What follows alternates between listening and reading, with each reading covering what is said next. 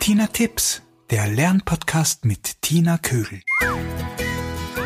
Hallo ihr Lieben, hier bin ich wieder einmal mit einer Folge Tina Tipps. Zum Schulstart ist immer so viel los und zu tun, dass ich gar nicht dazu komme, regelmäßig Tina Tipps Folgen aufzunehmen. Aber ich versuche mich zu bessern und mein Bestes zu geben. Die Tina-Tipps helfen auch immer mir, mich mit einem Thema, das mich beschäftigt, näher zu befassen. Also legen wir los. Ich möchte mich heute dem Hausübungsplatz und seiner Optimierung widmen. Wo sollen die Kinder am besten ihre Hausübung machen? Neben der Mama in der Küche oder bei lautem Radio und Kindergeschrei? Wohl eher nicht. Wobei die Küche für uns Mama schon sehr verlockend ist. Da kann man zusammenräumen und nebenbei einen Blick auf das Kind werfen. Aber optimal ist das natürlich nicht. Also schauen wir uns einmal an, wie man das besser hinbekommt. Los geht's!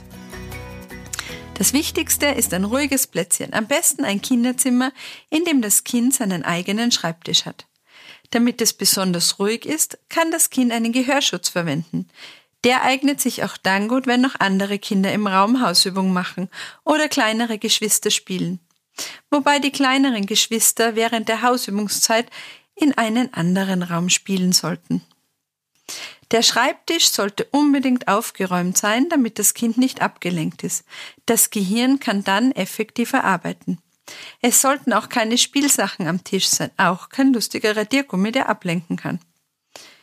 Wichtig ist, dass der Arbeitsplatz gut beleuchtet ist, sprich mit Tageslicht. Am besten steht der Tisch bei einem Fenster oder er wird mit Tageslichtlampen beleuchtet. Kinder können sich bei Tageslicht besser konzentrieren und sind viel motivierter. Auch wichtig ist die richtige Höhe des Tisches, damit der Tisch, äh, damit das Kind keine Rückenschmerzen oder Verspannungen bekommt. Die Arme sollten in etwa einen rechten Winkel bilden. Die Beine stehen mit der Fußsohle am Boden und die Knie sollten dabei auch einen rechten Winkel bilden. Gut helfen können ein aktives Sitzkissen oder ein Sitzball und eventuell Dehnungsbewegungen zwischendurch. Das sorgt für eine ausgeglichene Körperhaltung.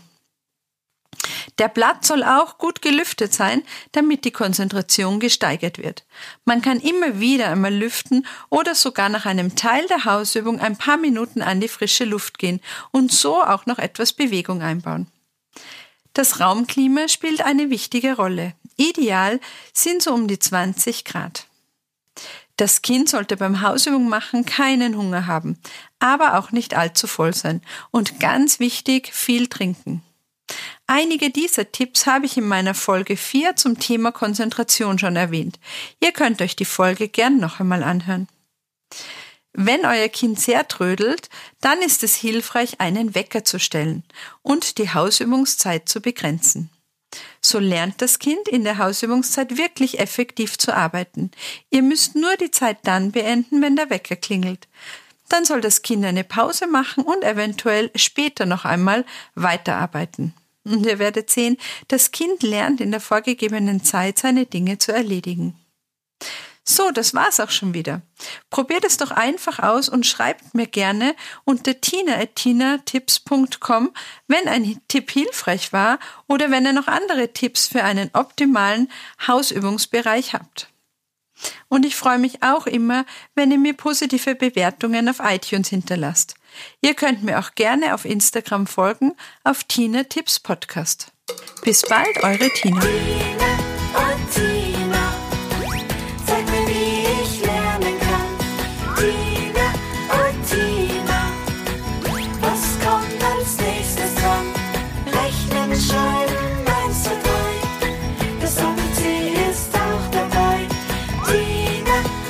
西瓜